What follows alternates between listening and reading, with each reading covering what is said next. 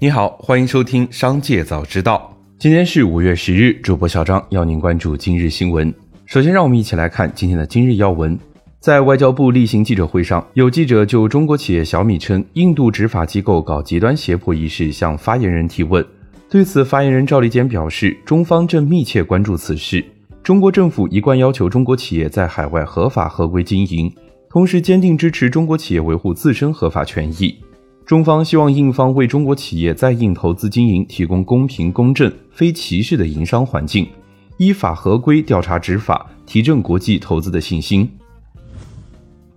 近日，知网就赔偿金额过高等问题提出了上诉，最终被法院驳回，引发热议。资料显示，知网运营主体中国学术期刊电子杂志社有限公司作为被告，已涉司法案件高达两千一百六十二起，其中侵权案件已超过两千起。紧接着，再让我们一起来关注企业动态。近日有报道称，国美疑似缓缴旗下七家公司员工公积金。九日，国美方面就此事回应，信息不准确。国美正在响应国家助企纾企相关政策，申请公积金缓缴，目前仍在按流程申请中。国美集团及相关产业公司并未正式下发此通知。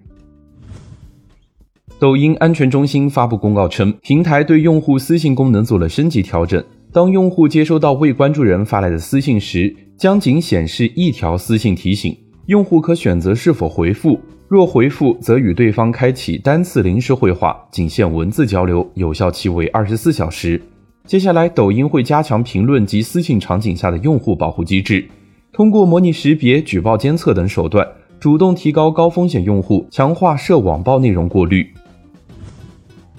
五月九日，网传天地一号内部下发通知称，五月二十日全公司带薪放假一天。对此，公司方面回应称，消息属实。因疫情，公司往年团建取消，特以此种形式稳住员工，增进员工归属感等。湖南长沙雨花区的多位居民在网络发声，称住宅小区附近的比亚迪长沙汽车工厂排放废气，味道刺鼻。五月八日，长沙政务公众号“长沙发布”发文表示。长沙市委市政府已成立调查组，有接近比亚迪的知情人士透露，工厂目前已经在进行停产整顿。五月九日午后，爱尔眼科股价跳水，大跌百分之十。有市场传闻称公司二季度业绩不及预期，对此公司回应记者称，这才进入五月，二季度还有一大半的时间，这个说法莫名其妙。日前，中国贵州茅台酒厂集团有限责任公司新增一条被执行人信息，执行法院为贵州省仁怀市人民法院，执行标的为一百二十四点三六万元。日前，长安新能源宣布暂停旗下奔奔 e-star 国民版车型订单，实际上暂停接单奔奔 e-star 并非个例。今年二月，欧拉白猫黑猫也宣布停止接单。业内认为，在面临上游原材料及芯片等价格上涨、积分交易价格再创新低、新能源补贴持续退坡、消费升级等多重因素下，A 零零到 A 零级微型电动车市场承压明显，会到了重塑的时候。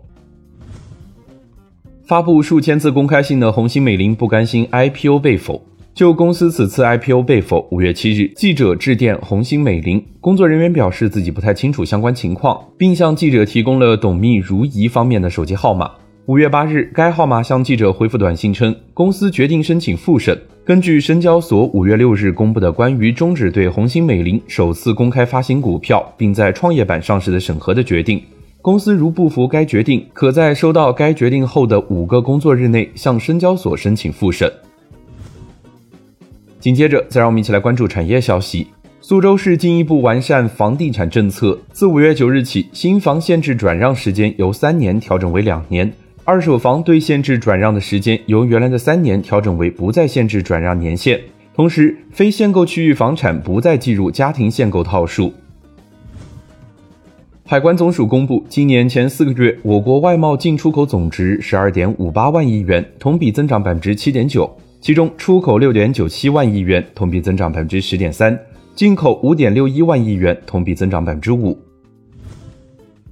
近日，有多名网友在社交媒体平台上反映，联通未经用户同意擅自开通叠加套餐包被扣费九十五元。对此，联通客服表示，由于系统升级导致部分用户出现这样的情况，五月六日凌晨四点三十分以后已经恢复正常使用了。目前所有被撕开九十五元叠加套餐包的用户都已经退费至用户的账户了。以上就是今天商界早知道的全部内容，感谢收听，明日再会。